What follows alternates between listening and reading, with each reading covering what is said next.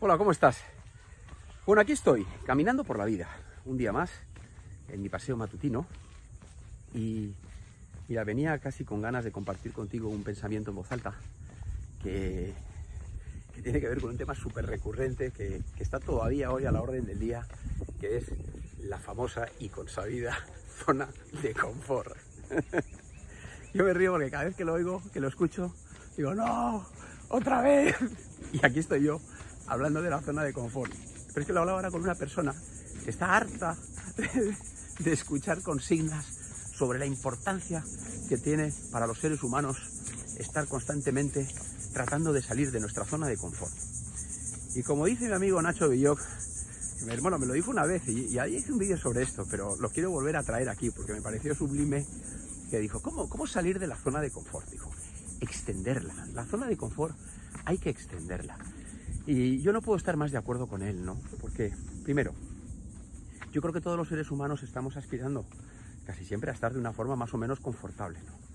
Yo creo también que hemos entendido que cuidado con permanecer demasiado sitio en la misma rama, no vaya a ser que esa rama se nos quiebre.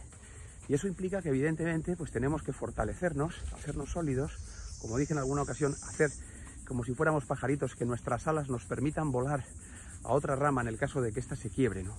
Y ese para mí es ese significado de estar pendientes o de tratar de estimularnos en alguna medida al cambio, pero por momentos puntuales, ¿no? Yo creo que lo idóneo es aprender a gestionar, y no es fácil, ¿no?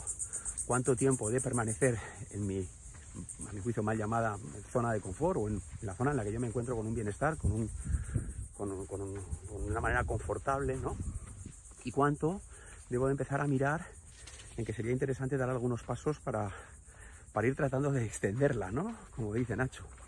Quizás esa sea la, la clave, ¿no? ¿no? No el tener que salir de la, de la zona de confort porque sí, ¿no? Porque alguien lo dijo en alguna ocasión, en alguna conferencia, y parece que, no sé, que, que tuvo mucho éxito, que le hizo mucho sentido a mucha gente, ¿no? Yo tengo muchas dudas sobre eso, ¿no? De hecho, si preguntáramos a más de un estoico, pues quizás nos diría otra cosa, ¿no? Una vez que uno conquista su zona de confort, qué bien que quedarse ahí, ¿no? Sin deseos ni anhelos de nada, simplemente estar ahí. Bueno, nada, es una reflexión, un pensamiento en voz alta que me tiene bien entretenido últimamente, ¿no? Esta obsesión que hay con salir de la zona de confort. Yo creo que como, como seguramente sucede en el mundo del deporte, que a mí me gusta traerlo, ¿no? También este, como buscando analogías ahí, ¿no?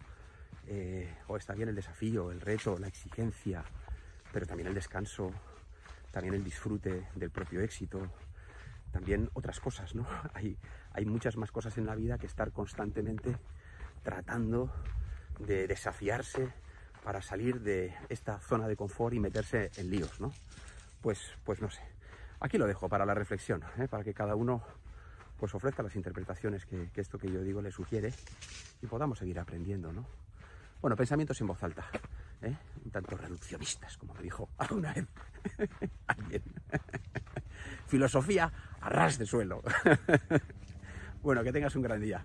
Chao. Hoy sin gafas, que no hay mucho, no hay mucha, no veo nada porque tengo graduadas y no hay mucho sol, pero bueno, prefiero ir así. Chao, cuídate. Que tengas un gran día.